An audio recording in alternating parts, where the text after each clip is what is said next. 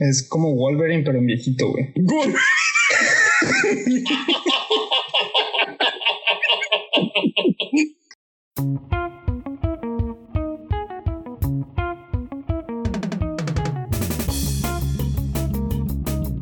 Esto es Bendito Fantasy, un podcast dedicado a discutir sobre Fantasy Premier League en español. Mi nombre es Leo y hoy me acompañan Elmir Rey y El Nil para platicar sobre pues las últimas novedades del fantasy y algunas otras cosas más. Neil, ¿cómo estás? ¿Qué nos traes hoy? Bueno, buenas noches, buenas noches. Bien, bien, gracias a Dios. Y les voy a platicar sobre una tablita, una tablita que publiqué en Twitter y nos indica dónde invertir mejor tu dinero para hacer tu equipo.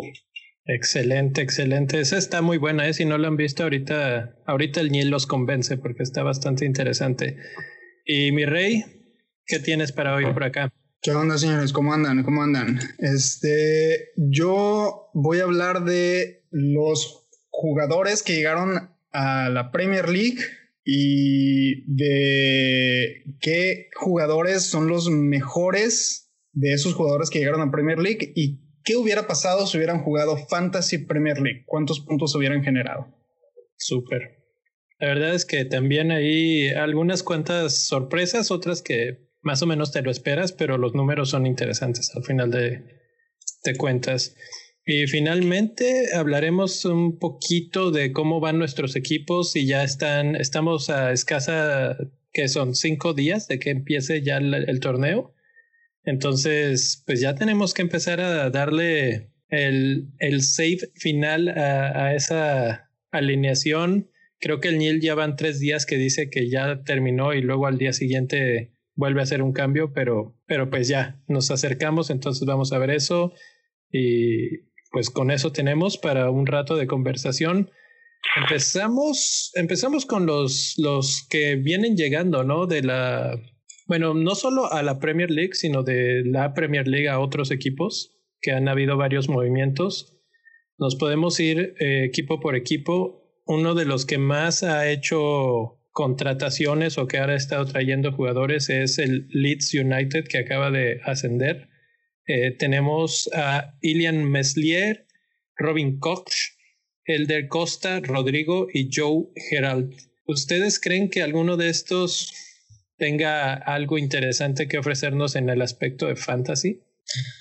Creo que de esos nada más mm, Rodrigo Moreno que de hecho está en la lista de los que del watch list. En esos que debemos darles, echarles un ojo. Creo que es el que más llama la atención, Rodrigo Moreno. Yo creo que sí, confirmo Rodrigo, pero Rodrigo va a ser un excelente asistidor y aquí más bien el premio se lo va a llevar el que termine sellando los pases que él da, porque genera mucho. Exactamente. Por ahí publicamos el otro día algunas estadísticas de él en el Instagram y la verdad es que pues tiene, digo, no es un, un jugador que haya vuelto loco a ninguna liga ni nada por el estilo, pero es bastante consistente, ahí está en equipos que ha ido creciendo, digamos, y, y, yo creo que va a ser ese jugador importante en el Leeds. Tengo el presentimiento de que va a ser el que vamos a estar volteando seguido a, ver si, si ya lo traemos a nuestro equipo o no. Por ahí en rumores, no sé si alguno de estos ya se haya confirmado, estaban Emiliano Martínez, que es el portero suplente del Arsenal. A mí me parece que ese sería súper, porque lo que ha hecho en el Arsenal en los últimos partidos mientras Leno estuvo lesionado ha sido excelente. ¿Ustedes qué piensan? Yo creo, bueno, de hecho él pidió titularidad o salir del club. Así lo expresó abiertamente. Hasta ahorita no ha habido respuesta, pero estaría genial verlo en un equipo. Y más un equipo así porque se podría convertir en el nuevo Henderson, creo yo. Sí, sí. No, eh, eh, la verdad es que la cuestión es que está bastante barato. Entonces, eso pues ayuda, porque una de las cosas que ya discutiremos en un ratito es lo difícil que es tener un portero bueno, bonito y barato, ¿no? Entonces, eh, un portero como Martínez creo que sería elección casi obligatoria. Tengo mis dudas de cómo es Leeds a la hora de defender. Les toca a Liverpool al principio, o sea que lo vamos a saber muy, muy rápido. Pero bueno, Entonces, pues ahí está Leeds. Eso es lo que está ofreciendo. Siguiente equipo. Tenemos a uno que hoy precisamente estuvimos discutiendo en el chat de Bendito Fantasy, que es Everton y que muchos creen que puede ser uno de los equipos más importantes, caballo negro en esta temporada. Tienen ya confirmados a Alan o Alan, Nils Nkonko, James Rodríguez, que acaban de anunciar, y Doucouré, que también ya anunciaron. ¿Cómo ven ustedes a Everton y quién creen que vaya a ser su verdadera estrella con estos que están llegando? Creo que Everton, sinceramente no creo que sea el cabello negro como, como muchos están diciendo. Yo le doy, yo le voy a dar la duda, por así decirlo. Creo que Everton está en un proceso de reintegración y este de regeneración, entonces creo que el proyecto va para un poquito largo. Las contrataciones que hicieron están, están interesantes. Por ejemplo, la que más me llama a mí la atención es James Rodríguez, que puede llegar a un equipo de que en el que no se le va a exigir ser campeón año tras año, como estaba en, en, en, Madrid, por ejemplo, donde ya al final ni siquiera jugaba. Entonces creo que va a llegar un equipo donde va a poder brillar y le va a poder dar la oportunidad de sacar el verdadero potencial que tiene James Rodríguez. Uh, por los demás refuerzos como de Curé, por ejemplo, este uh, de Curé se me hace muy interesante el, el traspaso que hicieron ahí y de Alan y de en Conco, en Conco este, no, tengo muchas palabras al respecto. No sé si Neil quiere agregar algo por ahí. Mira, yo creo que con Everton va a ser un proyecto interesante por ahí de la fecha 7-8, que ya más o menos tema amalgamado. Ancelotti va a tener la ventaja o más bien James va a tener la ventaja que juega con Mina y juega con su papá futbolístico, si lo queremos ver.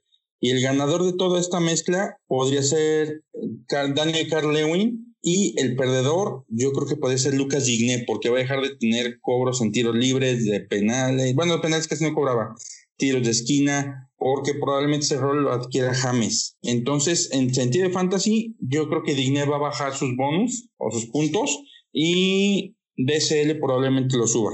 Fíjate que yo estoy de acuerdo con eso. Eh, lo que puede aportar James es un...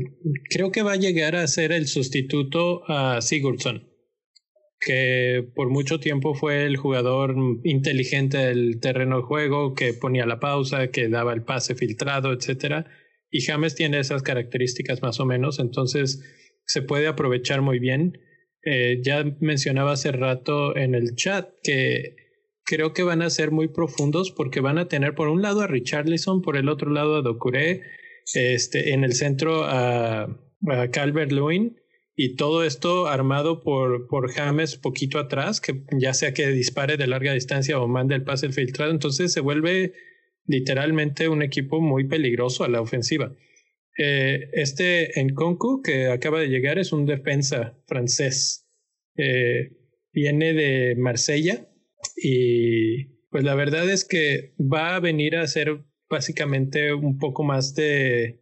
No, no sé si va a ser titular o va a venir a ser nada más como que números para tener un equipo más grande y poder tener un poco de rotación, porque ahí en defensa pues no estuvieron tan tan bien el año pasado. Entonces ahí está Everton, el que sigue. Oye, eh, nada más para dar un resumen así rápido de los números de, de Nkonko. Este jugó en la Nacional 2 con el equipo de Marsella, jugó 14 partidos, un gol y una asistencia. Ahí está, para un defensa no está tan, tan mal. Se ve de esos defensas altos grandotes. Entonces, pues ahí está. Eh, Wolves. Wolves no ha tenido tantos movimientos. Eh, yo he estado diciendo que por ahí se va a ir Jiménez, todavía no pasa, pero bueno, esperemos que no pase. Lo que sí ya pasó es que ya tienen dos nuevos jugadores y creo que todos hablan portugués, ¿verdad, Miñil? ¿Quién sabe dónde anda el Ñil? Es Marsal o Marcal, ¿cómo, cómo se pronuncia eso? Marcial, supongo. Marcial. sí, porque es una S eso. Marsal. y Fabio Silva. Uno, un de Portugal, ¿no? Uno es brasileño eh, y el otro creo que sí es portugués. Eh, el asunto es que van a hablar portugués, así como el resto del equipo. Ese, equipo debería ser de Portugal ya, güey. Sí, sí, ya debería decir, no, pero está bien, está bien. Prueba, prueba de que un equipo portugués podría jugar en la Premier League y hacerlo bien. es un principado portugués en, en las Islas Británicas. básicamente, básicamente. Desde, desde el entrenador hasta el último delantero que, que te guste. eh, Tienen como rumores a Harry Wilson de este Bournemouth que descendió. Tienen como rumor a Diogo Dalot, a Tomás Lemar, a Maitland Niles de Arsenal. Todavía no se confirma ninguno de estos, pero creo que, por ejemplo, a mí me gusta Harry Wilson. Era un jugador que me gustaba en, en Bournemouth, que pues desgraciadamente se fueron. Entonces, que lo pudiera rescatar un equipo como Wolves me parecería excelente. El otro que llegó es Campana. Creo que no habla portugués, creo que él es italiano, si mal no recuerdo. No me hagan mucho caso y era como la opción en caso de que Jiménez se fuera. Pero por lo que estoy viendo, como que más ya no les interesa tanto venderlo, se, porque los delanteros que trajeron para suplir de alguna manera se ve que son más relevos que competencia. Sí, la verdad es que si los están buscando como reemplazo, van a quedar muy cortos. entonces sí se ven más bien como para tener un poco más de rotación en el equipo, etcétera. Entonces sí se ve como que se afianza un poco Jiménez en ese, en ese aspecto. Y, realmente donde más sonaba Jiménez era Juventus, sonaba para Manchester United y ahorita eso se ha enfriado bastante de los dos lados. Entonces, pues a ver, a ver qué pasa. Vamos al siguiente equipo que es Manchester City. Y Manchester City increíblemente, bueno, tuvieron por un buen largo tiempo el rumor gigantesco de Messi, pero ese ya se confirmó que no va a venir. Y ahora estamos con... La liga dijo que siempre no. sí, la liga dijo, no, no te, lo que, no te queremos prestar a nuestro mejor hombre. Eh, pero sí, ya están confirmados Nathan Ake y Fernán Torres. No, Ferran Torres. Ferran. Ferran. Eh, están como rumor Koulibaly, que es más que rumor, es como que están en negociaciones y como verdadero rumor está Lautaro Martínez, que a mí me gusta como para hacer el siguiente con Agüero con toda, toda la distancia que le queda todavía por recorrer, pero podría ser una buena idea empezar a, armar ahí el, el futuro. Como ven? No, creo que más bien estén pensando en Gabriel Jesús, tiene como 24 años. A mí se me hace también que Jesús es como que están persinando como el reemplazo de Agüero. Ah, no, claro. O sea, a lo que me refiero es que pues por ser ah, argentino. Que haga una trayectoria como la de Agüero, ¿a eso te refieres? Sí, que pues otro delantero argentino que pueda hacer lo que ya hizo Agüero en, en, su momento y pues este es uno de los que están despuntando en estos momentos, entonces por ahí va la idea. Pero sí, definitivamente Jesús es el, el llamado a ser el sustituto de Agüero en algún momento. Oye, ¿no sientes como que Bournemouth fue el equipo que todo el mundo llegó a, a carroñar así, a desmembrar así? Oye, sí, ahorita que lo mencionas, pues ya lo mencionamos en tres equipos que, que pasamos. y ya, que llegamos a Newcastle. y es que, ¿sabes qué? Eran un buen equipo. Lo que pasa es que de repente tenían mala suerte, no concretaban y pues eso les costó al final no tener los puntos suficientes. Nathan Ake creo que es una muy buena contratación en la parte defensiva eh, es veloz, es este, tiene buena colocación. Entonces, si algo siempre le ha hecho falta al City, es alguien que acompañe a Laporte y que no la esté regando todo el tiempo como Stones o como Otamendi, que de repente también se, se aventaba sus errorzotes. Y sí, fíjense que, y curiosamente de, ahorita que hablamos de Bournemouth, que todo mundo lo carroñó, a, ay, se me fue este nombre del equipo de tan bueno que era el último lugar, amarillos, canarios. Watford, ¿por qué nadie se acuerda de Watford? No, no es Watford, los No, no, no. Ah, lo del Norwich. Norwich, nadie se llevó a nadie. Yo esperaba Canwell, Buendía y Puki en Premier League y no. Sí, no sé si sea... Eso fue, eso fue, a mí se me hace que eso fue por restricción de contrato, güey. Pues que, pero yo creo que a estas alturas yo creo que sí los venden. Si alguien llega con una buena oferta, se me hace extraño. La verdad, Can eh, Canwell y Buendía son los que más me sorprenden.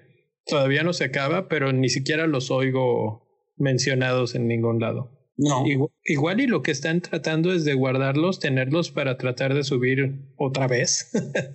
que hacer tipo lo que hizo Fulham con Mitrovic, por ejemplo. Ajá, exacto. Bueno, vamos al siguiente. Y le rompí en Championship, ¿eh? Exacto, o sea, por eso, pues yo si fuera ellos, digo, aprovechas la lana extra que tienes y, y tratas de tener tus mejores jugadores un ratito más y volver a subir lo antes posible. Aprovecha la lana y compras a alguien de Bournemouth, que está de moda. no, no les alcanza con la competencia que hay. Vamos a hablar de Leicester. Leicester que no tiene, estos también me extraña, no terminaron tan bien y solamente está Timothy Castagne como uh, confirmado. Están otros, no sé si Rodrigo de Paul ya está confirmado también, eh, pero no han habido muchos otros otros nombres grandes que, que estén llegando a Leicester. Por ahí alguna vez no Tarkovsky. Tarkowski es el Tarkowski de Bournemouth. Digo, de Burnley. Sí, según yo, sí. Sí. Sí. Ok. Pero pues es, ese movimiento rumor. de Tarkowski. E, es rumor y, pues la verdad es que hasta que no suceda nada. Pero sabes que Burnley es otra familia como Wolves. Difícilmente se desintegra así tan fácil. Pues sí, a menos de que alguien pague un precio suficiente. Como Spurs, que es nuestro siguiente candidato. Spurs, Spurs. ¿Sabes qué tengo que decir algo antes de los nombres? He estado viendo la serie de All or Nothing de, Spurs. Ah, Punto número. ¿Perdón? Yo la quiero ver. Está buena, está interesante. Todas esas de All or Nothing son buenas, pero aquí, punto número uno, se me hizo bien gacho lo que le hicieron a Pochettino de que grabaron la, la, serie y luego pues obviamente les fue mal y le dieron medio episodio y bien oscuro, así de que bueno, gracias, ahora el show se trata de Mourinho, bye. Eh, y Mourinho lo que tiene normalmente es que motiva mucho a sus jugadores, los presiona, les dice, pues les dice sus verdades. A veces a mí eso se me hace demasiado cortante, pero pues tú lo puedes ver en el programa cómo se los dice claramente, así de que tú no entrenas bien o tú esto o tú lo otro, o al revés, creo que tú tienes mucho potencial y tú vas a ser muy bueno, etcétera. Y está este, haciendo buenas contrataciones. Traen a Doherty de Wolves y a Hoybert de Southampton. Dos buenos elementos que van a complementar muy bien el estilo de, de Moe. Aquí lo que me llama la atención es Mou normalmente juega con línea de cuatro. ¿Hará línea de cinco para meter a Doherty? Porque pues no es de carrileros. O a lo mejor van a sacar a Son por Doherty.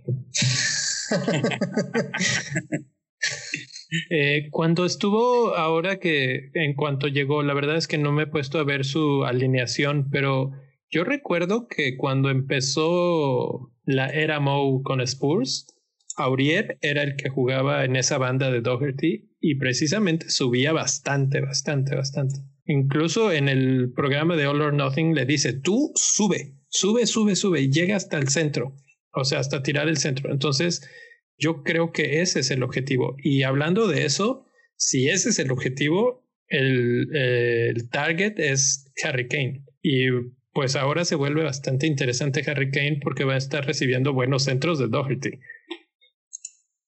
Sí, y sí se puede potencializar. Y Pierre-Emile Holberg también es muy, muy buen pasador. Pregúntenle ahí si no. Sí, entonces ahí le da un poco de solidez a medio campo y como que tranquilidad, yo creo, a medio campo.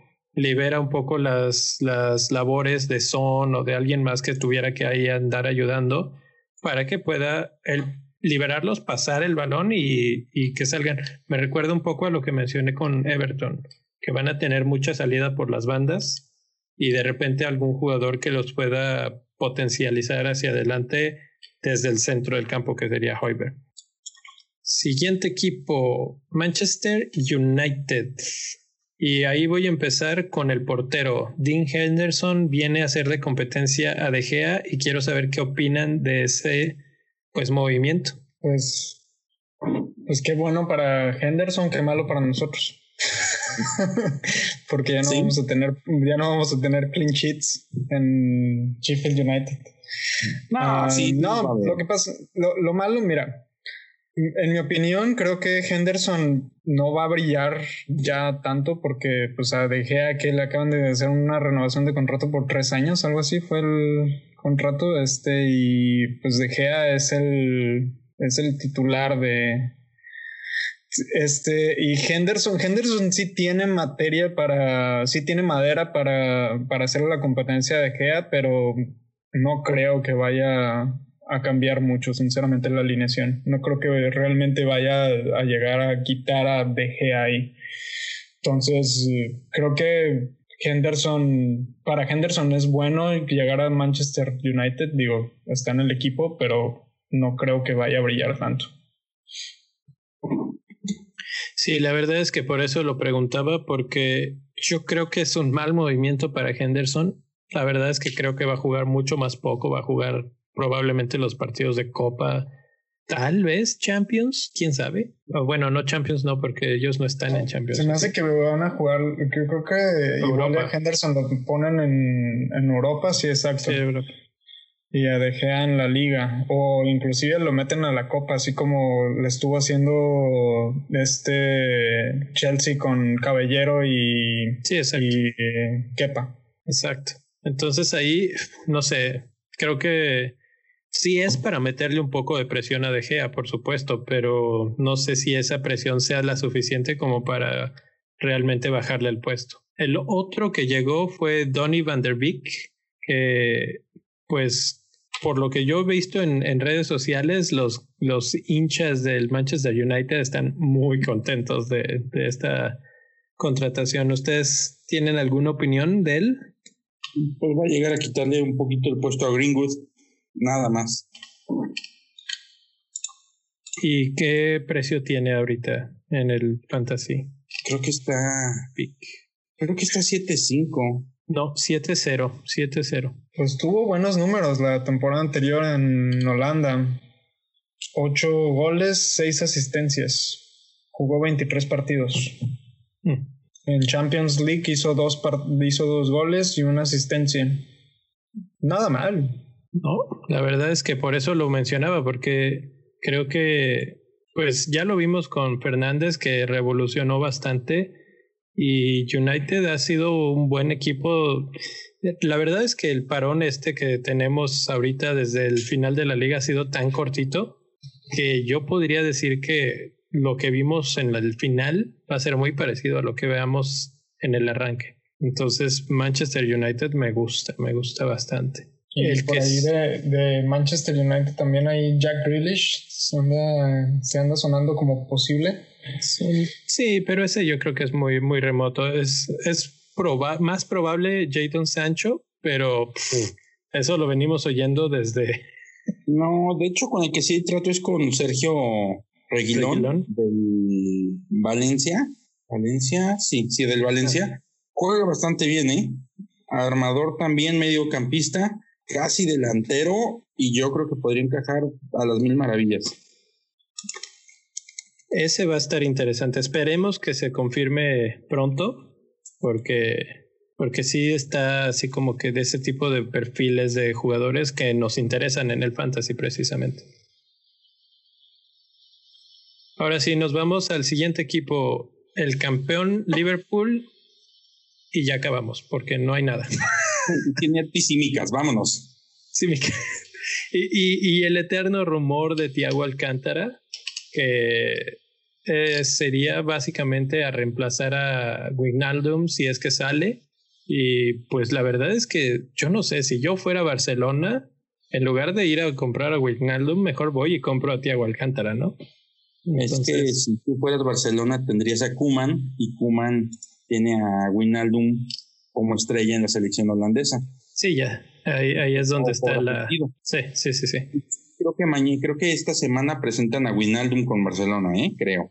Y, y en el eh, básicamente ese es el, el, movimiento que se ha ¿por qué se ha trabado tanto esto? Porque si Messi, no Messi, etcétera. Una vez que ya eso se acabó, entonces ahora sí, bueno, vámonos a los siguientes movimientos. Ahora sí, con, contrata a Wijnaldum, con ese dinero pagamos Tiago Alcántara y pues Liverpool sigue siendo el mismo equipo que era el año pasado. Y ya. Por ahí algún rumor que se manejaba de Griezmann, la verdad es que lo veo remoto, pero pues... Sin Suárez no se va Griezmann. Sí, no. Siguiente equipo, Arsenal. Arsenal sí ha estado un poco más activo, ¿no? ¿Quiénes han llegado, Añel? Llegó William de Chelsea, que se le acabó contrato, pese a que yo creo que nos dio el mejor cierre de temporada de todos los tiempos. Se fue de Chelsea. Y bueno, la realidad es que le, vino bien salir porque la competencia del Chelsea va a estar durísima. Gabriel Magallanes, defensa que a estar en Wolves por su nacionalidad. William Saliba. William Saliba es es un lateral interesantón, ¿eh? Está, yo lo he visto jugar un poquito interesante. Este, Dani Ceballos, que es como que lo mandaron a hacer pretemporada a España y lo trajeron de regreso. sí. Sí, así fue. Y Cedric Soares, que también es como para Wolves. Sí, pues ese ya estaba en la Premier League y ahora ya nada más cambió de equipo. Eh, creo que Arsenal bien, reforzándose más o menos en donde necesitaba. Eh, a mí me gusta para que regrese a su cuarto lugar eh, eterno en la Premier League. No sé ustedes cómo ven esa predicción. Bien, este, fichajes modestos pero efectivos. O sea, creo que están bien pensados. Hay hombres, no nombres. Creo que William va a brillar más aquí que en lo que brillaba en Chelsea. Pues va a estar en la posición de Pepe, ¿no? Es el, la cuestión que pues, va a competir con él con Pepe y con Bukayo Saka. Que Bukayo Saka tiene la dualidad de que juega dos o tres posiciones, entonces probablemente él termine alineando en algún otro punto del, del equipo. Yo presiento que William va a ser suplente. al inicio sí, al inicio tal vez sí, pero tal vez ya dándole más, más, le va a terminar dando este minutos y ahí a lo mejor William le termina quitando la titularidad a, a alguien. Sí. Sí, exactamente. Entonces, por, en términos de fantasy, que es lo de lo que estamos tratando de ver aquí, no le veo muchas opciones. y además, yo siendo fan de Chelsea y sabiendo lo que ha hecho todo el tiempo William, eh, los puntos que nos dio en, al final de la temporada realmente tiene mucho que ver con los penaltis que, que cobró. Y los penales en Arsenal son de Abameyang. Entonces ahí tampoco va tener extra puntos ni nada. Tal vez por ahí eh, tiros libres, tal vez, pero no hay mucho más. Es correcto. Y por último, el Chelsea, que creo que es el verdadero equipo estrella en contrataciones este año. ¿Quiénes llegan, mi rey? Sí, llegó este Kai Harberts, Harberts, no sé si se pronuncia bien así. Este, Timo Werner, ambos de la Bundesliga, si no me equivoco. Este, Ben Chilwell, Hakim Ziyech, Thiago Silva y Malak Sar.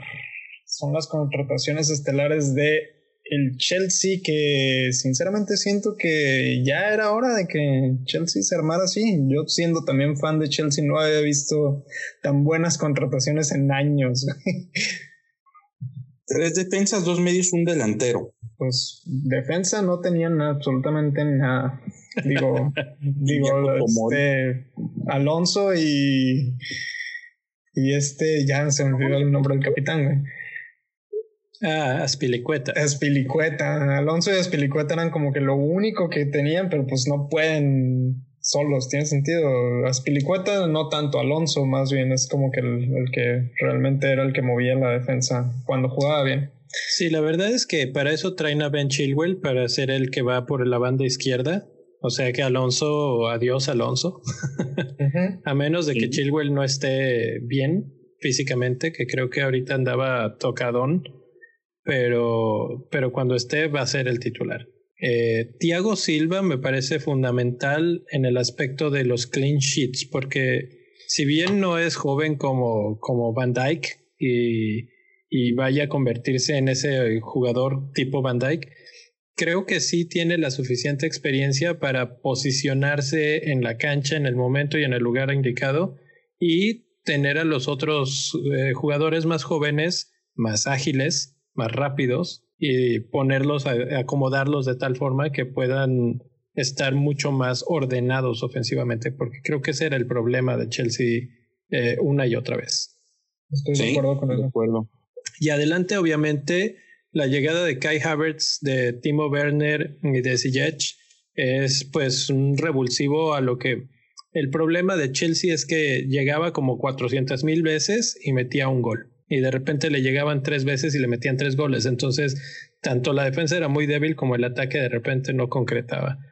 Timo Werner trae este, la mira afinada. Ya metió su primer gol, que precisamente fue contra Brighton, que es el primer partido que tiene Chelsea.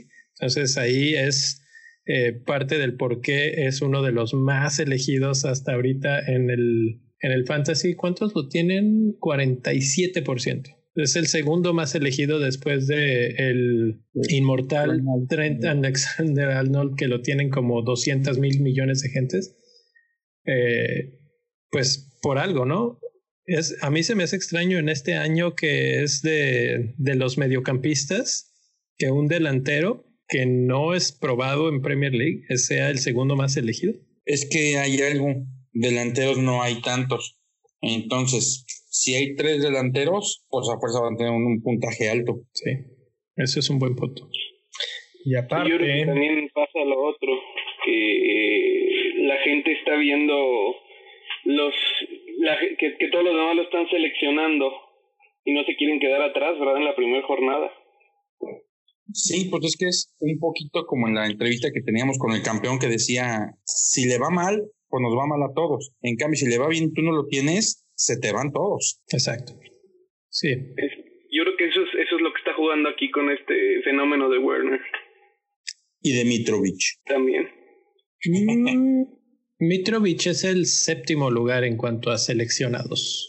Y en delanteros es el segundo, ¿eh? En delanteros es el segundo, efectivamente también, o sea, digo, ya su calidad la conocíamos muchos, pero no es garantía de que vaya a llegar ahorita con todo, ¿verdad? Creo que lo de Mitrovic obedece más a su precio que a su calidad. Aquí lo interesante va a ser si va a dar más goles que tarjetas. Podemos hacer una, una apuesta desde ahorita. No, sí, definitivamente tienen que ser más goles. Um, pobrecito de mí. Escuche el silencio. Bueno, pues esos, esos son los, los movimientos que se están manejando hasta ahorita en todos los equipos. De Chelsea falta mencionar que están rondando ahí a Eduard Mendy, portero, que pues ya sabemos que a, a Lampard no le gusta Kepa. Y a mí se me hace raro que de todo lo que han comprado, por tanto que se habló de Kepa que no le gusta, todavía no concreten un portero. Sobre todo viendo... Que agarraran de préstamo a, a este Henderson. Estaría excelente. ¿Hasta crees que el Manchester United le va a dar de préstamo a Henderson? Exacto. Ese es el problema, que no lo van a querer fortalecer. Eh, de todas formas, yo creo que Chelsea va a quedar mejor que Manchester United este año, pero porque incluso teniendo a Kepa, dándole una segunda oportunidad con una defensa más sólida, tal vez podría mejorar. Ese es mi, mi teoría. ¿Tú crees que esa haya sido la razón del por qué no le renovó el préstamo a, Sheffield United con Henderson? Que, que haya sido una muy buena temporada para él en Sheffield United. Sí. Sí, así como que han de haber dicho, mira, este es nuestro, véngase para acá. Y nos tapó no sé cuántos goles en el torneo. y, y además que que De Gea no ha sido el más brillante en los últimos torneos, entonces en el último par de torneos, entonces tener a alguien tan bueno pisándole los talones es así, o te pones las pilas o ahí está Henderson, ¿eh? Y, y, no dudo que si De Gea la riega un par de veces, sí, sí veamos a Henderson de repente brincar, pero no creo que se quede con la titularidad, aunque bueno, ya veremos. Y, también por edad, ¿no? Ya el ciclo de DGA está por empezar a bajar. No, los ciclos de los porteros, son largos. Los porteros duran más, pero así lo podrías considerar teniendo a alguien tan bueno en la banca. Sí. Y, bueno, y sabiendo que, que ya tiene su edad, ¿no? Vamos rápidamente a hablar de eh, una tablita que hizo el Mi Rey de estos jugadores que llegan, cómo les hubiera ido a algunos que algunos son de, la Premier League, otros no. ¿Cuántos puntos habrían hecho en términos de Premier League, mi rey, si hubieran estado el año pasado con los números que hicieron en sus respectivos equipos? Así es, mira, el que hizo más puntos de este ejercicio de que hicimos aquí, este fue Timo Werner. Timo Werner llega a Chelsea de la Bundesliga. Su precio es de 9.5 millones de libras o 9.5. Este jugó los 34 partidos de Bundesliga, de los cuales jugó 32 más de 60 minutos, hizo 28 goles y 8 asistencias lo que le dio un total de 174 puntotes en términos de fantasy. ¿Cómo te caerán esos 174 puntos, mi rey? Excelente número para fortalecer este. Y. Sí. Y creo que eso va a responder la pregunta. Bueno, a. a, con, a, ¿Cómo se dice? Se me fue la palabra. A Sí, me fue la palabra. Vas a tener que quitar esto, güey. en, lo que lo piensas, la, la palabra, estoy viendo los números de Danny Inks. ¿Cuántos puntos, sin, sin voltear a ver, crees que hizo Danny Inks? 184. 184 hizo? No. 198. ya, ya lo vio el Rubex, que es un experto en encontrar los datos en un segundo. 198. O sea que los números de Danny Inks serían mejores que los de Werner en este hipotético caso de que hiciéramos los números de su temporada de la, de la Bundesliga. Este. Traducidos a FP. Traducidos a Fantasy. Ah, pero lo que tú no sabes de Danny Ings es que a Danny Ings le están quitando sus medios que le pasaban los pases, Y que... Pero, o sea, bueno, la cuestión de Leo es cierta, o sea, estás hablando de un delantero de medio pelo, no de una estrella. Sí. Ahora, sí, ¿Timo viene de qué equipo? Del. del Bayern Múnich. No. No. no. Timo viene de, ¿Perdón? ¿No viene de León? No, de. No, de, no, no, de. No, no, no, del Red Bulls. Exactamente, viene del Red Bulls que es un equipo que es muy dinámico y se presta para su juego. Y en Chelsea va a encontrar exactamente lo mismo. Entonces yo creo que no le va a costar trabajo tanto la adaptación. Si hay un delantero nuevo por el que se podría apostar que puede ser exitoso esta temporada, yo creo que es él. Es correcto. Eh, o sea, yo todo eso lo pongo perfecto. No, no tengo ninguna duda. Lo único, y estoy nada más jugando abogado del diablo, porque la verdad es que me gusta mucho el jugador, pero es que si vemos sus números y que decimos, ah, viene con muy buenos números y anota y no sé qué, y da, bueno, pues sí, pero ¿sabes qué? Que si hubiera jugado fantasy con esos números, hubiera tenido peores números que Danny Ings la temporada pasada. Eso es todo lo que estoy diciendo. Ahora, yo creo que sus números van a mejorar este año, porque no, no solamente va a dejar de jugar en el Red Bull, Ahora va a estar en un equipo más con mejor calidad en cuanto a sus compañeros. Le están trayendo gente que lo va a acompañar muy bien y con la cantidad de goles que falló Tammy Abraham, simplemente las oportunidades que tenía y que no concretaba, con que esas las metiera Werner, le va a ir perfecto. Estoy completamente de acuerdo. Bueno, para terminar mi comentario, que me quedé trabado ahorita, fue que esto, estos números vienen a responder el por qué Timo Werner es el, es el segundo más seleccionado en Fantasy Premier League en este momento. Básicamente. Eso es todo lo que quería decir, pero me trabé. Pues ahí está. Eh, que tengo una duda de por qué Liverpool no pujo más fuerte por él. ¿Por, por qué crees? No sé. Es la restricción de dinero, ¿no? Yo creo, que porque Liverpool se mantiene, ¿no? En ciertos niveles de gasto. No, no, no se vuelven locos como otros equipos. Sí, no, pero parte de la filosofía de Liverpool es traer a un jugador para el que estar en Liverpool sea una cuestión aspiracional. O sea, Liverpool no iba a pujar por Messi porque sabía que a Messi pues, no le representaba una emoción llegar a Liverpool, pero sí te puede pujar por un jugador como Memphis Depay porque sabe que en el momento que pueda brincar a un equipo como Liverpool está creciendo en su carrera. Así es. Sí, yo creo que por ahí va. si era esta opción, no entiendo por qué no pujaron más. Pues igual y sí, se los comió Chelsea con a billetes.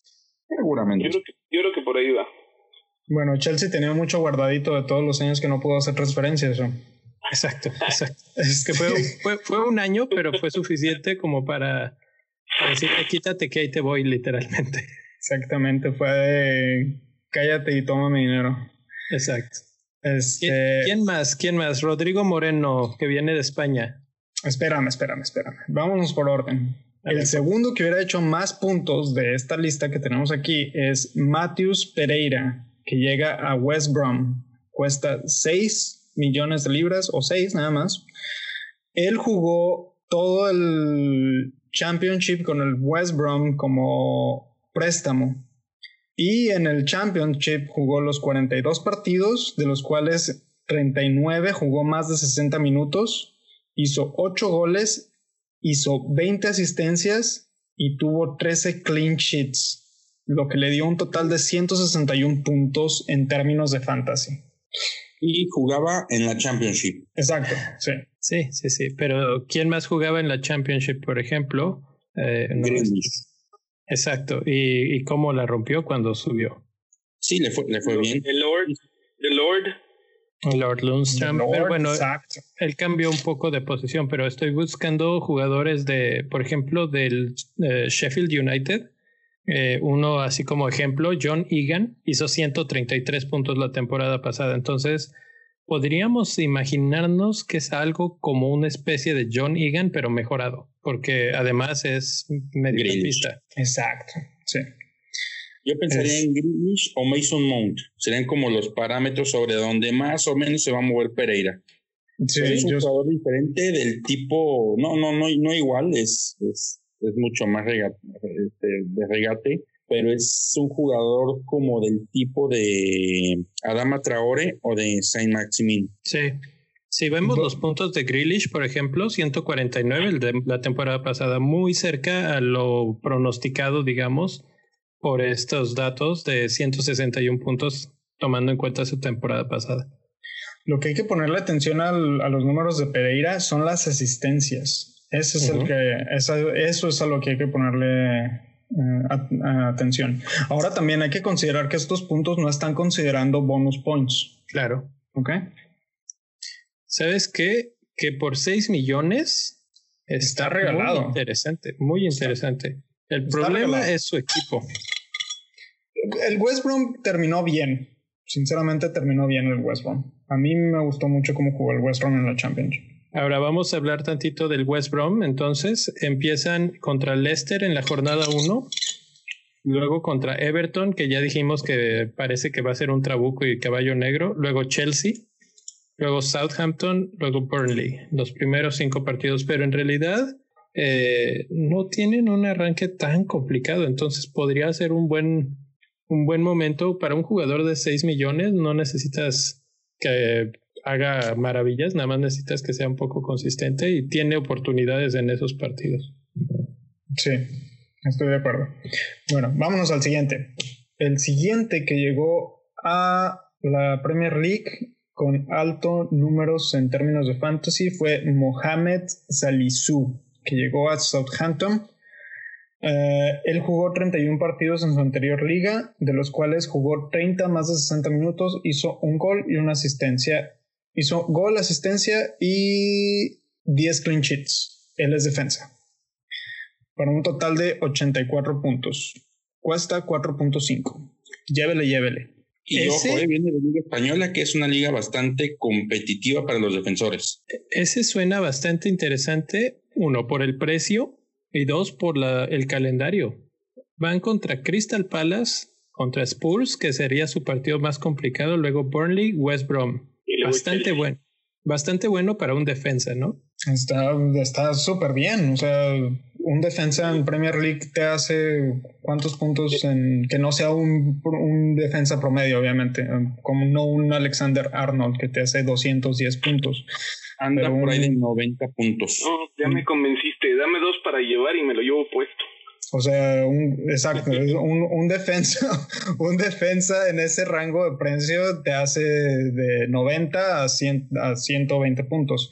Estamos considerando que estos puntos, no, que estos puntajes que estamos haciendo aquí no tienen este, los bonus points también. ¿sí?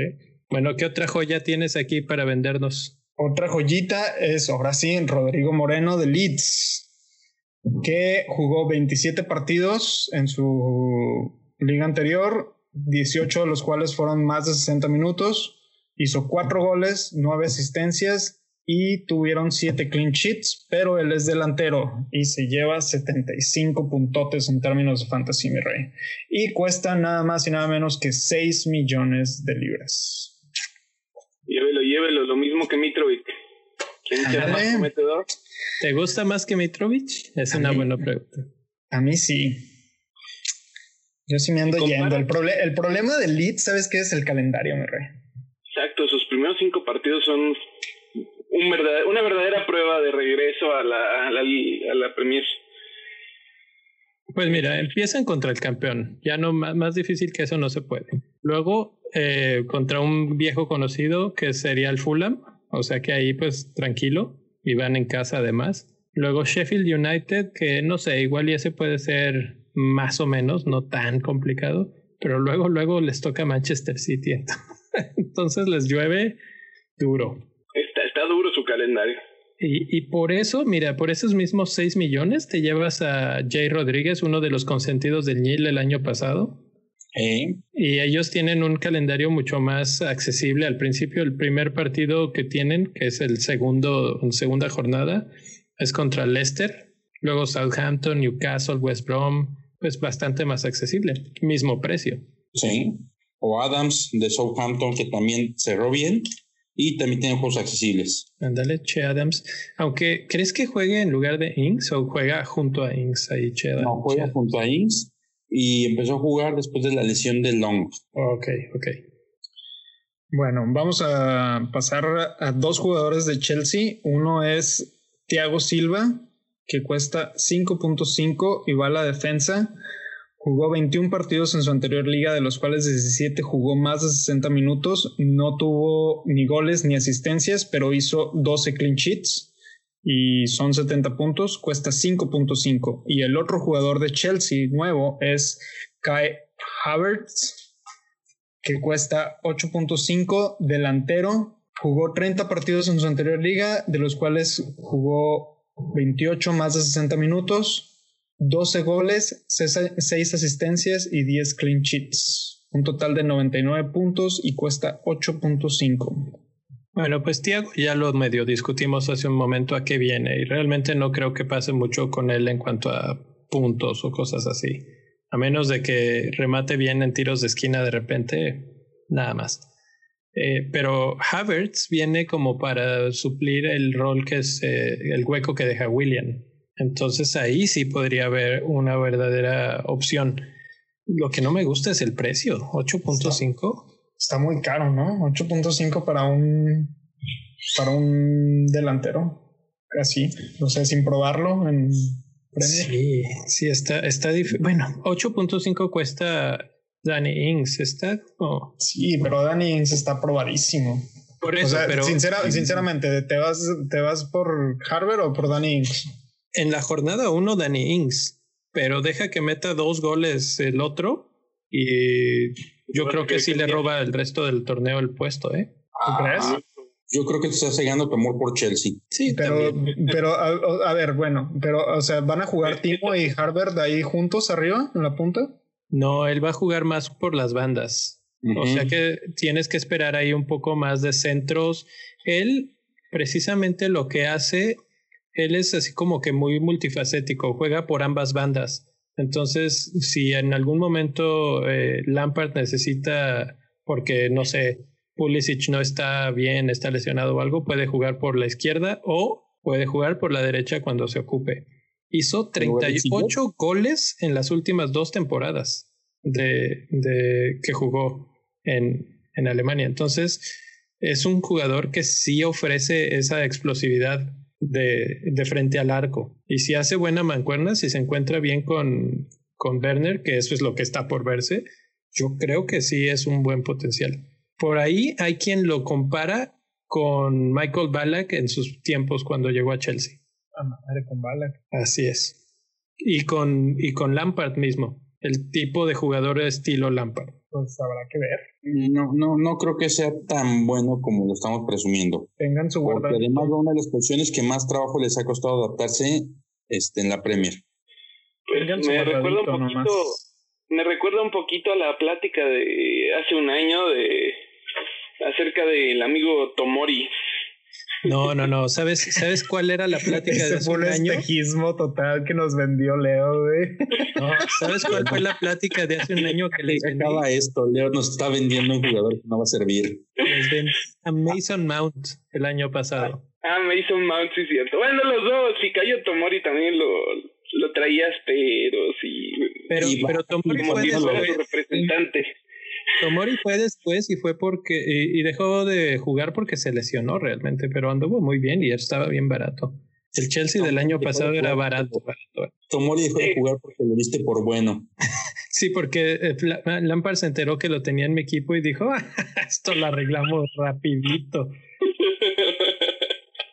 no lo dudo tantito. ¿Es que eres como el Aaron Ramsey del Fantasy, güey? Ay, eso está grave.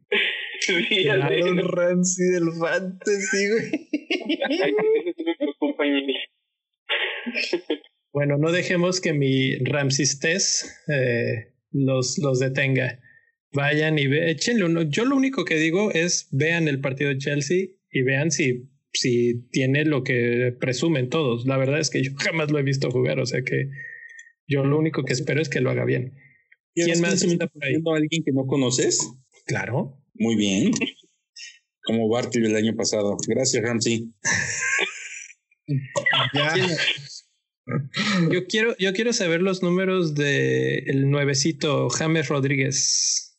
James Rodríguez, mira, James Rodríguez cuesta 7.5, que es la verdad a mí se me hace muy caro. 7.5 este se te hace caro, yo lo pronosticaba en 8.5. no, mira, déjame decirte por qué se me hace caro. Por el, por el cartel yo creo yo creería que si hubiera sido más alto su precio. Mira, te voy a decir por qué a mí se me hace caro. Porque jugando en el Madrid tuvo solamente 8 partidos, de los cuales 4 jugó más de 60 minutos. Hizo un gol un, y una asistencia nada más. Ok, ahora ahí te va la contra. ¿Tendrás los números con Bayern de Ancelotti? ¿De James? Sí. Y es dame algo. Un segundo, dame un segundo, hablen en lo que, en lo que los encuentro. James, cuando funciona más, es cuando le das constancia. Y cuando lo dejas ser, ser muy libre.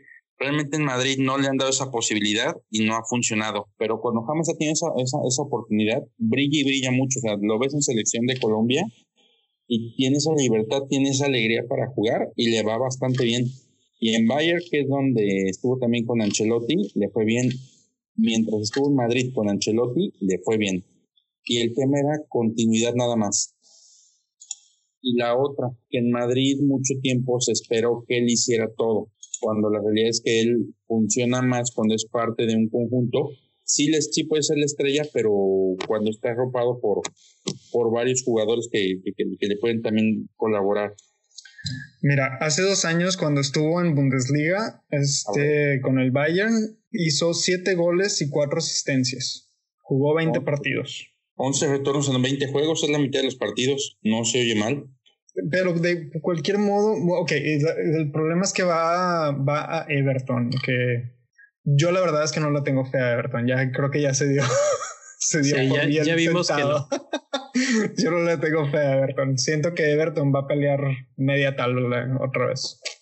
Yo en mi pronóstico lo pongo en el lugar número 9 este año. Sí, 9-8 máximo. Pero bueno, ya por ya el último jugador de esta lista que armamos por aquí, este Joel Belteman, que llegó a Brighton en defensa, 4.5, barato, barato, mi rey. En su anterior liga jugó 19 partidos, de los cuales jugó 18 más de 60 minutos. No hizo goles, no hizo asistencias, pero hizo 7 maravillosas clean sheets. 48 puntos, mi rey. Pues esperemos, porque Brighton requiere defensas buenos. Está Está peligroso ese equipo, la verdad es que, y creo que esto va a ser un buen eh, segue para hablar de, de nuestras grandes dudas de este año para iniciar, porque uno de los problemas es el portero y todo el mundo queremos a Matty Ryan. Y pues ahí con un jugador como Beltman, que es este defensa, esperemos que sea bueno y que ayude ahí a Ryan a mantener varios clean sheets. Pues de hecho, Brighton es un proyecto que está interesante, ¿eh? Se ha reforzado de buena forma, muy ordenadito, digo, no está creciendo mucho, mucho, mucho, pero creo que va por buen camino. Y yo creo que podemos esperar números muy similares con Ryan a los del año pasado. Al final, este, este, este hombre viene a suplir a este, a Shane Duffy, que se fue a Celtic. Exacto. Entonces es realmente hombre por hombre y no me parece mala la, malo el cambio. ¿eh? Estamos hablando de que este hombre podría algún día ser parte de una discusión de si ser capitán o no ser capitán. No, porque está Dunk y ya aprendimos la lección. Eso es la, la segunda respuesta, es la correcta. Ya aprendimos la lección. Aprendimos la lección que ni, ni, ni defensas ni Pogba. ya está el pobre, el pobre Pogba la llevó, güey.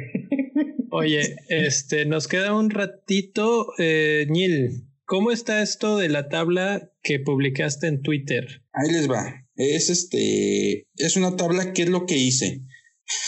Traté de sacar los máximos posibles, hice una ecuación pequeñita y eran los máximos y los mínimos de, de, cada posición. Tomé los puntos de, tomé los promedios de puntos más altos para cada, para cada posición según su valor y este qué tanto jugaban, cuánto te daban por este por juego y al final todo eso lo sinteticé en cuatro categorías, cuatro o cinco categorías que es no recomendables, recomendables con cierta prudencia, riesgosos, buenos y favorables. ¿Qué encontramos ya a grandes rasgos? Cuando tú ganas un portero o un defensa de 4 millones, prácticamente estás diciendo aquí está Milana, la voy a invertir y no la voy a recuperar. No te van a dar nada, van a jugar poco o nada.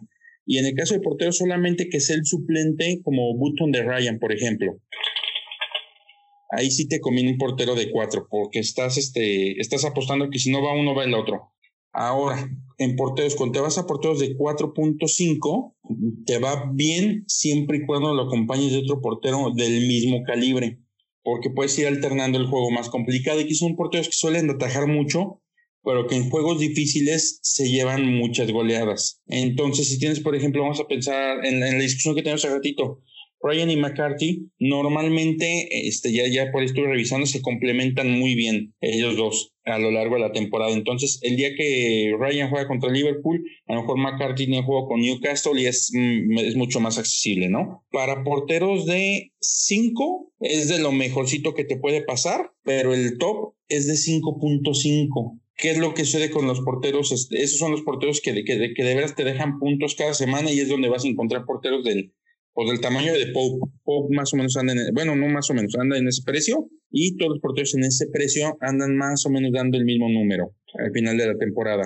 Y con los porteros de 6 la temporada pasada sucedió algo. City, pues bueno, ya sabemos que era defensa de agua y de repente se comía goles. Liverpool no tantos, pero Allison se lesionó, entonces por eso los, los, números no fueron tan favorables para ellos. Y el otro factor que no les ayuda es que un portero de seis te está implicando que le estás quitando un lugar en la cancha a un jugador de sitio Liverpool. O sea, no. Para los defensas, rapidísimo. Dijimos cuatro no recomendable, cuatro cinco es un buen complemento, pero no es alguien que puede basar tu defensa.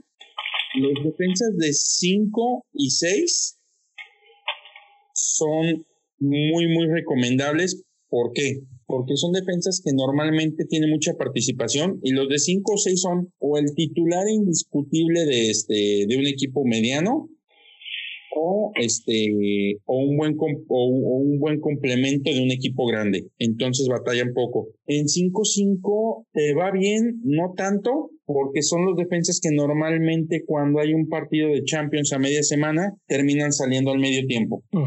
Y cuando y ya después te vas a los a los altos, ¿no? De que estamos hablando de 6-5 a 7-5, que son los tres de Liverpool. No hace falta ni mencionar ahí que, que, son capaces ellos. Son dos tres Alexander Arnold dio 210 puntos que son los mismos que dio Bardi, el mejor delantero del año pasado, y por un tres, y por tres cuartos partes de su valor. Para la media, arrancamos en 4-5. La realidad es que 4-5 es tirar tu dinero. Entre 5 y 5-5 puede ser bueno siempre y cuando sea un equipo chico, pero con todas las vicisitudes de un equipo chico, ¿no? Y se da un fenómeno muy curioso. Defensas entre 6 y 8 te terminan dando prácticamente los mismos puntos. Y es, o sea, hay una diferencia de 20 puntos a lo largo de 38 jornadas, o sea, prácticamente nada. Entonces, de repente, mejor te conviene más apostar por un War Pros de 6 que por un William de 8. Ah, interesante. Sí, ese dato es bien, bien interesante. Yo, de hecho, cuando lo vi y cuando lo analicé, me di cuenta de que ahí era donde podías ahorrar lana para poderte traer peces gordos. En 8.5 están revulsivos nada más, que es Mares, Pulisic, este, jugadores de ese, de, ese, de ese tamaño que no siempre participan, pero cada que lo hacen dan en general doble dígito. Entonces, si tienen la capacidad de poderlos aguantar, pues es, son buenos. Que, que, yo lo vería como esos jugadores que pueden estar rotando, entrando y saliendo de tu equipo, ¿no? Sí, Sí, sí, sí, sí, totalmente. O sea, por ejemplo, si tú ves que hay una lesión en Chelsea, puedes meter ahí a Pulisic y sabes que va a jugar y que te va a salir muy bien ahí la apuesta. Luego vienen este, jugadores realmente de aquí de 8-5 para arriba, todos son muy recomendables. Sonny Rashford, 9 y 9.5. Son, es un jugador que nos tiene acostumbrado por una media de 170, 180 puntitos por año. Y Rashford ha venido creciendo de forma importante. Y con su cambio de delantero a medio para efectos de fantasy, puede ser, este, yo creo que el mayor regalito del fantasy este año, ¿eh? Rashford en 9.5. Bruno. se le hace caro. Está igual que el año pasado, está igual que el año pasado y es una buena opción para Manchester, sobre todo si no te alcanza para Bruno. Que Bruno, pues esperamos que sea el nuevo Kevin De Bruyne del torneo. Probablemente sí. Y luego vienen los de 11, 5 y 12, que son, este, los de 11, 5 son los del City, Sterling y, Kevin De Bruyne. Y los de 12, Mané y Salah. ¿Cuál es la diferencia? Los de 11, 5 pueden salir. ¿Por qué? Porque Pepa sí lo decide. Los de 12 no salen. O sea, a lo que te refieres es que los de 12 son inamovibles en sus equipos. Sí, exactamente. Sí, tienen una, una, se perdieron creo que 200 minutos en todo el torneo y jugaron Champions y jugaron este, bueno, FA Cup normalmente veces casi no la juegan. Pero esa no les interesa en el fantasy, o sea que no importa. De hecho, hasta nos conviene que no la jueguen, pero todos tus partidos de fantasy los vas a tener. Y para tema de delanteros, empezamos igual en 4.5 y la realidad es que delanteros entre 4, 5 y 5, 5 no juegan. No juegan o te terminan dando máximo 40 puntos. O sea que si tú apuestas, por ejemplo, por un delantero, posiblemente Bamford sea la, sea la, excepción porque es, viene de titular desde Championship, pero si tú piensas a lo mejor en un delantero de 5-5, no, no, no se me Bueno, Andy Carroll, por ejemplo, no va a jugar. No, no va a jugar, no solo porque no va a jugar, sino porque ya le llenaron el equipo de jugadores que definitivamente van a ser titulares. Exactamente. Entonces, este es lo que pasa con los jugadores. Estamos hablando de Davis, de, de, Andy Carroll, jugadores de ese, de ese rango que no van a participar para nada. Vienen jugadores de seis que son riesgos como Mitrovic, como Jay Rodríguez, este que son jugadores un poquito mezquinos que de repente te pueden participar, de repente no, y van a depender más de que, de que el titular no esté en buena forma o que no esté para poder aprovechar este, sus oportunidades. Y cuando se aprovechan son buenos. Este, vamos pues de ellas a delanteros de 6, 5 y 7 buenos a secas. Estamos hablando de casos como Ayu, eh, DCL, jugadores más o menos de, de, ese rango. Y yo creo que aquí el que podría brincar un poquito las trancas va a ser Wilson, sobre todo por todo el, aparato que le está, que le está rodeando.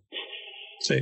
Entonces, este, ahí son prudentes, puedes tener alguno, no, no, no, no suena mal. 7, 5 y 8 son delanteros buenos a secas pero ahí está la trampa de Tami, que Tami yo creo que difícil no terminó jugando y tiene ahorita ya hablamos de dos delanteros, Giroud y luego él. Entonces Tami yo siento que se va a diluir. Sí, mala onda. Ahí no. tristemente, pero sí. Sí, sí él, si lo vendían a un equipo medianito o lo prestaran, le podría venir muy bien porque no es, no es mal jugador. Luego vienen los de 8-5, que son Jiménez, Inks y este, y hablamos ya del de Chelsea. En teoría, y sus números son favorables, son delanteros más que probados, que te van a funcionar sí o sí. De nueve tenemos a Marshall nada más. Este, no sé qué tan bueno sea, sus números lo favorecen, pero cambió de posición, entonces puede que sus números tiendan a disminuir un poquito. Y de ahí nos vamos a Timo, Bardi y Kane Agüero, que son los titanes en el Olimpo. Ellos, el que quieras está probado, el que quieras funciona. Timo está por probar, pero la verdad es que se lo pelea a media Europa, no puede estar loco el mundo del fútbol. Timo va a funcionar sí o sí, y yo creo que tienes que tener al menos uno de estos cuatro titanes en tu equipo. Entonces, ¿dónde la nacía grandes rasgos? Este, o dónde si dices, híjole, necesito esta posición sacrificarle y no me interesa que no me dé puntos, métela a la defensa con cuatro. ¿Dónde no hacerlo? En un delantero hasta 5 o 5.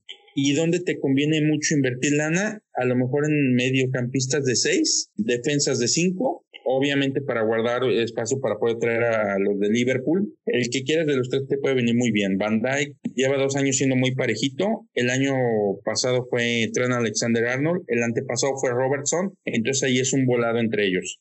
¿Y qué si tienes que tener a fuerza? algunos de los peces gordos en medio campo, que es de Bruno para arriba, y este, y también algunos de los de los gladiadores de, los delanteros, que estamos hablando de Timo, Bardi, Agüero y Kane. Así a grandes rasgos es como te conviene.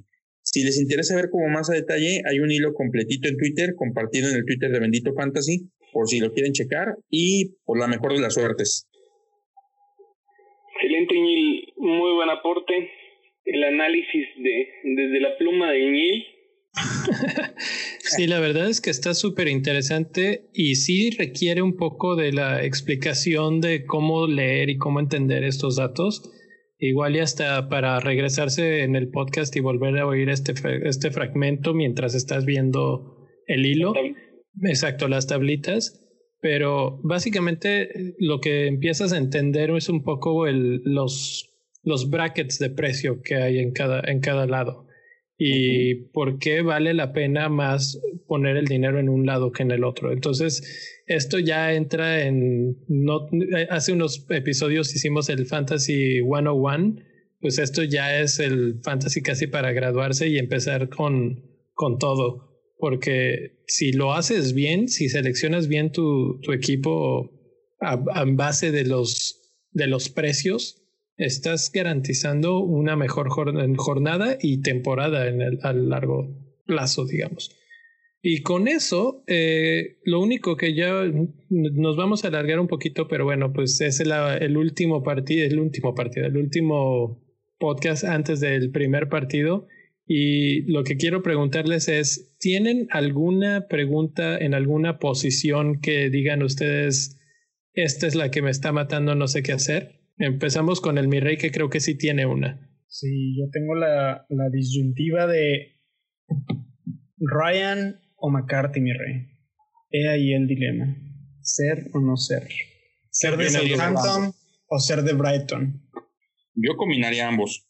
El problema, el problema no es tanto la combinada, porque pues sí entra, mira, de hecho, eso sigue las, lo que acabas tú de mencionar, de que no hay que invertir tanto en un portero caro y los, la verdad es que ambos porteros están en un buen bracket de precio. Este Pope ya se salió de ese bracket para esta temporada, que cuesta 5.5. Este, pero Ryan y McCarthy están en 4.5 ambos. Este, la verdad es que no son malos porteros. Ryan es muy buen portero y ataja mucho y te regresa muchos puntos de, de, de salvadas y aparte de bonus points en muchos casos. Y por el otro lado también tienes a McCarthy, que también es un muy buen portero. A lo mejor no te regresa tantas salvadas como, como Ryan, pero sí te regresa muchos bonus points. Eh, la verdad es que el calendario de ambos no, no está mal, o sea, creo que son manejables los calendarios.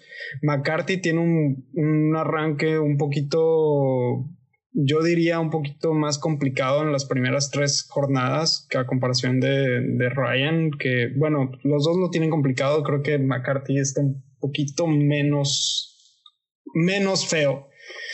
Ahora también, este, uh, una tercera, un tercer candidato que estoy viendo en, en, esa, en esa posición, al menos en mi equipo que yo estoy armando en mi draft, es uh, Johnstone de West Brom, que mm, no lo, no, la verdad es que no, no, no sé mucho de él, pero lo único que sé es que él es el único portero que tiene West Brom y va a jugar a huevo. y digo, si, está, si, si, subieron a Championship, de Championship a Premier, supongo que debe ser bueno. Puede ser el. Puede ser una de esas sorpresas que te dan los, los porteros que suben de Championship, como Fabianski o como este. como Henderson, por ejemplo. ¿Pero contra quién va él? Eh, va contra Leicester arrancando. Ese es el va contra Leicester y por ejemplo ahorita en el draft que yo tengo aquí tengo a Ryan y, al, y a Johnston en mi equipo. Pero podría intercambiarlo por, por McCarthy que Southampton va contra Crystal Palace. El problema es que va de visita. Bueno, a ver, vamos a hacer una... Espérame, espérame, espérame. Ya nada más para terminar esto, es que el problema de, escoger bien a tus porteros aquí es que seguramente te vas a enganchar con esos porteros hasta que hagas un wildcard. Exacto. Y ese es el por qué es bien importante saber escoger a tus primeros dos porteros. Pero, y, por eso te iba a interrumpir, porque lo que te iba a preguntar es, ¿cómo cuánto tiempo te crees tardar en hacer un wildcard? Sobre todo este año, que está muy raro, porque empiezas con un un blank, entonces tu equipo está raro desde el día uno, ¿sí? Entonces tal vez no, nos, no necesitas casarte con ellos tan, tan eh, a mm. muerte. Mira, este, yo en lo personal voy a intentar guardar mi wildcard para que me dure lo más posible. Esa es mi estrategia ahorita. Mi estrategia es empezar con un buen equipo que me dé lo suficiente para poder mover a otros jugadores y empezar a, poblarme de jugadores de, Manchester City y Manchester United que van a tener una doble jornada, por ejemplo, y de Burnley en este caso. Eso es, esa es mi tirada, armar un equipo que me dé la flexibilidad de poder intercambiar piezas de aquí a que se haga la doble jornada de, de, de esos equipos. Ajá. Después de eso ya veremos si, si se hace una, una wildcard o no. Pero por ejemplo, ahorita lo que estoy haciendo es armar mi equipo para y en proyección a traer jugadores que van a tener doble jornada. O sea, es como si, es como si yo hubiera hecho mi wildcard después del, este, ¿cómo se llama? Del, de la, del paro, de la pandemia. así estoy jugando yo estás usando un nuevo... Es, y es que eso lo he escuchado en otros podcasts, que podríamos considerar esta, pues esta armado de equipo como un wildcard, precisamente. Así es como lo debes de pensar. Y pensar en este break que tuvimos, como en otro pedacito de pandemia, y qué harías con tu equipo, porque los equipos vienen con un cierto flujo. Obviamente hay nuevos jugadores, etcétera, pero, pero pues no está mal la estrategia. Entonces, eh, para cerrar esa discusión, ¿qué opinas, Neil? Para titular, porque obviamente ya dijiste que lo, escoja los dos, pero ¿a quién pones de titular, Ryan o McCarthy? Yo tengo a los dos en mi equipo y me voy a decantar por, por McCarthy. La razón, muy sencilla. Ryan va contra muchos jugadores peligrosos.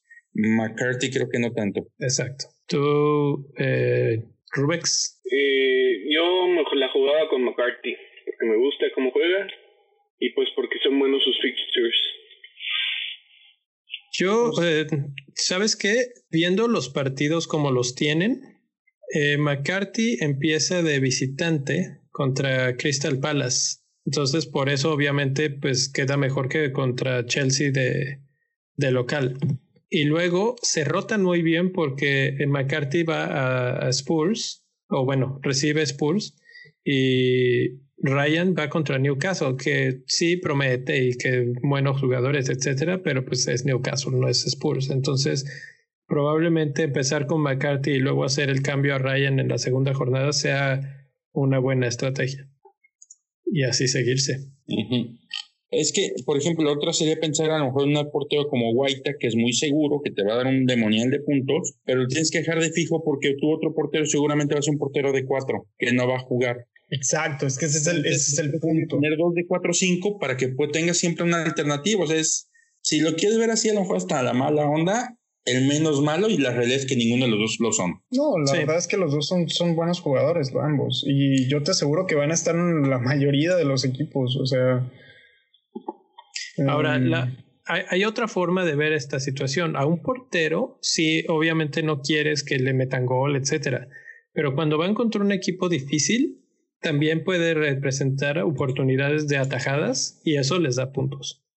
Entonces ahí Ryan vuelve a brincar un poquito. Mira, por ejemplo, en este momento te puedo decir que Ryan está seleccionado por el 21.1% de managers y, el, y McCarthy tiene el 19.6% de selección bien cerquita. o sea, básicamente o, tienes o lo tienen a los dos o tienen al menos uno. Sí. Sí. Pope también está 21.2% en estos momentos como comparativa. Compáralo con De Gea, que nada más tiene 4.2 y ahí te das cuenta cuáles son los verdaderos porteros titulares esta, este arranque. Guaita sería un bastante buen diferencial porque tiene 1.6 nada más. Entonces ahí ya empiezas a jugar con esa, ese aspecto del juego de los diferenciales. Ramsdale, que pues si hace las cosas bien con Sheffield United, si, si llena las botas de Henderson, podría ser interesante también como diferencial porque nada más lo tienen 7.8%. El problema de Ramsdale es que cuesta 5, güey. Sí, claro. Sí, o sea, hay muy pocos que cuestan 4.5 que van a valer la pena. ¿Alguna otra duda de alguien que digas, bueno, ya nada más para poner a decir la espinita, Martínez de Arsenal cuesta 4.5, ya ha estado jugando. No sé si Leno ya esté listo o si le va a hacer la maldad eh, Arteta y quitarlo después de que lo ha hecho muy bien. Pero donde Martínez siga jugando y le baje la titularidad a, a Leno, 4.5 es, me parece, la mejor opción. sí. Sí, si es así, yo creo que, que, sí, es, sí Leno. Yo tengo otra. Martínez, Martínez. Martínez, perdón, Martínez. Yo tengo una pregunta buena para los tres, que me diga así cada quien. ¿Cuántos jugadores top en cada línea piensan meter? ¿Cuántos jugadores caros en cada línea? Empieza Rubex. Mira, yo tengo. En mi defensa tengo a Alexander Arnold. Como todos. ya sé. Como el 54% de managers. oh, entonces, ¿para qué preguntas? bueno, la, la, defensa la podemos obviar. Creo que todos vamos a tener a Alexander Arnold. Media cancha. Mi pregunta es: ¿cuántos? Uno. En la media tengo a Aubameyang, que es otro. Y pues en la delantera, si se puede llamar. Bueno, en la media también tengo a De Bruyne. Que sí, es caro. Ese, no se va de ahí en todo el torneo. Y en la delantera, pues estoy metiendo a, a Ings y a Werner. Realmente es lo más caro que tengo. Werner sería premium en este caso, yo creo. Sí. Y, y medio, ¿eh? Porque realmente premium, premium serían Kane o Agüero. Sí, pero pues no ya, o sea, las sumas ya no dan. Yo creo que podríamos considerar a los cuatro como premium. Werner, Bardi, Agüero y Kane. Y Bardi, sí, dijiste, ¿verdad? Sí. Sí. ¿Y Jesús? Jesús, es que Jesús va a ser intermitente, es el segundo al bando. Mm, pues sí, pero es que es intermitente y no, porque si Agüero está lesionado es el titular. Entonces, está lesionado medio torneo. Exacto. Entonces, bueno, pues ahí está. Eh, ¿Tú, mi rey, alguna diferencia? Yo, igual que Rubex, tengo a Alexander Arnold en la defensa. Este, tengo a Aubameyang y Salah y Mount en la media y a Werner en la delantera. O sea, 1-2-1. Tengo 1-3-1-3-1.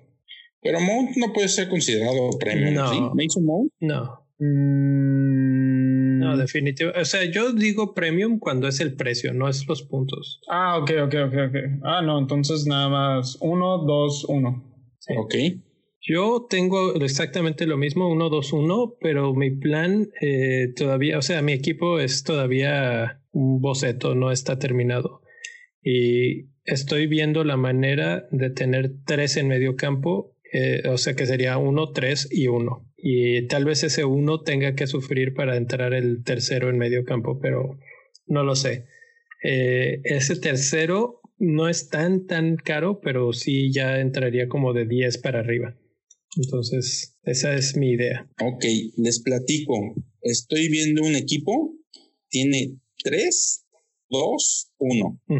No es mi equipo, trae a Doherty, Van Dyke, trae a Alexander Arnold, Salah, Bruno y Werner. No está mal, pero a mí no me, nunca, me, nunca he sido fan de meterle mucho dinero a la defensa. Este año no es el año para meterlo a la defensa. Eso es lo que podría decir yo. O sea, está interesante y son buenos jugadores, la verdad. Pero, pues, o sea, lo más que esperas es que te den clean sheets si todo sale bien y de repente te den una asistencia. Los, Pero, por ejemplo, a ver, pregunta. ¿No crees que el 7-5 de Arnold sea el más valioso 7-5 que tengas en tu equipo? Sí, o sea, piensa por el 7-5 dónde más los inviertes que te dé más. Por, eso Arnold lo quito de la conversación, lo tienen el 50% de los que sí saben jugar fantasy, este, lo tienen. Alexander Arnold es un fijo. Pero Doherty, es, primero está por verse cómo demonios lo pone Moe. Si le va a dar la misma libertad, porque eh, eh, en Wolves jugaba casi casi de mediocampista y para arriba. No creo que Spurs sea lo mismo. Eh, Moe era de presionen, muerdan y defiendan mucho, ¿sí? No tanto de ataquen mucho. Entonces, ahí puede cambiar un poco la perspectiva. Si lo pone a atacar mucho, entonces tal vez sí, pero tampoco creo que de los números de Arnold. Entonces, si les hacen un gol Spurs, ya se acabó todo el appeal de Doherty, que es muy caro para lo que tienes. Ok, muy bien, hasta ahí mi pregunta. Rubex, ¿alguna pregunta? No. No, Rubex es toda sabiduría y ya lo tiene. Bueno, yo no tengo dudas, dudas así tan, tan ya precisas. vueltas, entonces ya realmente ponerme a preguntar ahorita es volverme a volver loco y creo que ya creo que ya de la primera jornada estoy conforme con mi equipo. Bueno, yo les voy a aventar una pregunta para que vean. ¿Cuál es su favorito mediocampista de 6 millones? Uy. Es una pregunta interesante. A ver, dos. Así de bote pronto tengo a Fraser, posiblemente en cuanto agarre ritmo, que van a ser. No, no, no, para la jornada uno. Para la jornada uno, Ward Pros. Sí, justo iba, me ganaste mi chavo. Ward Pros. tu chavo de regreso, no hay problema. ya se había tardado. Eres bien amable. Ay, perdón, se me hizo fácil. Bueno, War Pros, eh, ¿algún otro, mi rey, que tengas ahí en la mira de 6 millones? 6 millones. puede ser menos? ¿De la media? 6 o menos, obviamente. ¿De la media? sí, mediocampista. Es que ahí, ah, por ejemplo, entra Henderson, pero es 5-5. Yo me acabo de. Pereira dice eh, el mi rey que es el que ya analizábamos. Me gusta Pereira. El. Yo, le, eché el ojo a, a Alan del Everton, que viene llegando de la Serie A. ¿Pero por qué? ¿Alguna razón en especial? Pues mira, es viejo conocido de, de Carleto, Ancelotti. Eh, va a jugar seguramente porque, pues por lo que estuve leyendo, era importante en su esquema en, en, en su equipo de la, de la Serie A y parece ser que va a ser quien le va a, dar ahí la este el orden al Everton en medio campo. Va a ser orden, interesante. Orden es lo que le falta a ese equipo, orden. Pero ¿sabes, cuál es la cosa de Rubex? Él juega la contención, entonces yo creo que para efectos fantasy va a ser similar a Engolo Kanté. Exactamente. Pues sí, pues va a ser un este un clean sheet, ¿no? Pues un punto, pues, nada más. Será un pinche también San Maximil y el de asistencias. Bueno, pues vamos a ver cómo me va, ¿no? Pues Uno, uno de los que se han mencionado un montón en Twitter es Suchek, que no lo hemos platicado ahorita mucho, pero él cuesta 5 millones, está en 7.4% de los equipos. El único problema que tiene él es su calendario que empieza con Newcastle, pero luego se va a Arsenal, Wolves, Leicester y Tottenham. Entonces, eso está complicado, pero es uno de los jugadores, por ejemplo, que me llaman la atención, igual como para tenerlo en la mira debajo de 6. Pero ¿sabes qué? Creo que él dio positivo a COVID, entonces difícilmente va a estar la primera semana. ¿Y luego le toca a quién me dices? Uy, le, le toca unos partidos bien difíciles. Arsenal, Wolves, Leicester, Tottenham. Y, y termina con Rugal. Sí. Yo en estos momentos al que tengo seleccionado de seis es a Hudson Odoi. Que... Hudson Odoi no me gusta. Entre tanto jugador de Chelsea, ¿crees que juegue? Pues el otro día jugó. ¿Por qué no le das mejores, por qué no mejor inviertes en Mount? Puede ser. Es más probable que juegue Mount de que juegue Hudson, sinceramente. Sí. Eso es muy probable, sí. Y acuérdate que Barkley jugó toda la pretemporada, dijo, quién sé cuántos goles, y no lo más que como 20 minutos el año pasado. Pero ¿sabes qué? Mount cuesta 7 millones, por eso no, es, no entró. Pues sí, pero por eso puedes traer a otro jugador de 5.5 y ya, te entra. no, si lo que estoy buscando es uno de 6, uno que llene ese espacio de 6. Pero bueno, para que vean cómo la tarea es difícil, eh, se las dejo para que lo vayan pensando porque esos son los que van. San Maximin, por ejemplo, me encanta, él ya está, 5.5, fijo. No metería a Fraser nada más porque ya tengo a San Maximin, pero pero es uno o el otro. Yo creo que esos dos van a tener una, una temporada divertida. Almirón. con asistencias, ¿eh? En, en, Premier League. Es el señor, es como el tercero en asistencias. ¿Quién? Fraser. No, Fraser y tiene un gran, gran sociedad con Callum Wilson. O sea, yo espero mucho de ese equipo en el aspecto de diversión. Yo tengo otro nombre, Leo. Dígame. John Lundstrom. Y ese yo creo que ya no sé bajó su voz, dejó de jugar y lo pasaron a medio. Sí, él, él baja su Y no dudes que va a seguir intentando anotar goles. Sí, no, no. ¿Quieren un nombre que no han mencionado y no les ha pasado ni por la cabeza? A ver. Mario Lemina, de Fulham. Se los dejo de tarea, investiguenlo. el, problema, el problema de Fulham es que, mira, la historia nos ha enseñado que Fulham no, no hace bien su trabajo cuando regresa de Championship. Entonces, en Fulham, creo que la apuesta más safe, por así decirlo, es traer a Mitrovic. Y el resto, medio, media y defensa, hay que darle tiempo para ver si se van a afianzar este año o no. Lemina menciona que es el nuevo Cranwell. Pues a ver, Yo diría que hay que, que darle tiempo. Sí, sí, sí. Bueno, pues creo que ya nos alargamos muy buen rato. Eh, estuvo buena la plática. Y es que pues ya nos quedan poquitos días y hay que afinar los últimos detalles. Eh, pues nos queda nada más invitar a la gente a que vayan a patreon.com diagonal bendito fantasy. Acabamos de cambiar un poco ahí la, la lista de opciones y de cosas para que vayan y la visiten y le echen un ojo otra vez y nos digan qué les gustaría ver por ahí también. Y pues si nos quieren ayudar en algo, pues ahí pueden hacerlo. Si no, también nos pueden ayudar compartiendo los episodios, invitando a más gente a la mini liga, eh, participando, mandándonos preguntas en Twitter que nos pueden encontrar como arroba bendito fantasy o individualmente. Rubex, ¿a ti cómo te encuentran? R Valenzuela S. ¿Y mi rey? A mí me pueden encontrar en arroba mi rey FPL. Él. Este, arroba albañil 8, como albañil, pero con N. Perfecto. Y a mí me pueden encontrar como arroba donfantasy-fpl. Y bueno, a todos en arroba bendito fantasy en todas las plataformas. Estamos como bendito fantasy, TikTok, Instagram, Twitter y en YouTube también. En YouTube también. Entonces, para que nos sigan, para que se inscriban a la liga, ahí está el código por todos lados. Y bueno, pues suerte, suerte con esa alineación al final. Si tienen dudas, pues ya saben, mándenlas a ver qué, qué les podemos ayudar. Es correcto. Mucha suerte, señores. Armen bien su equipo para que les dure. Armen bien su equipo. Yo, la, cada semana. la última pieza de sabiduría que dejaré esta semana es piensen en el equipo de la jornada 2 y luego hagan un cambio hacia atrás, porque eso es el único cambio que tienen gratis.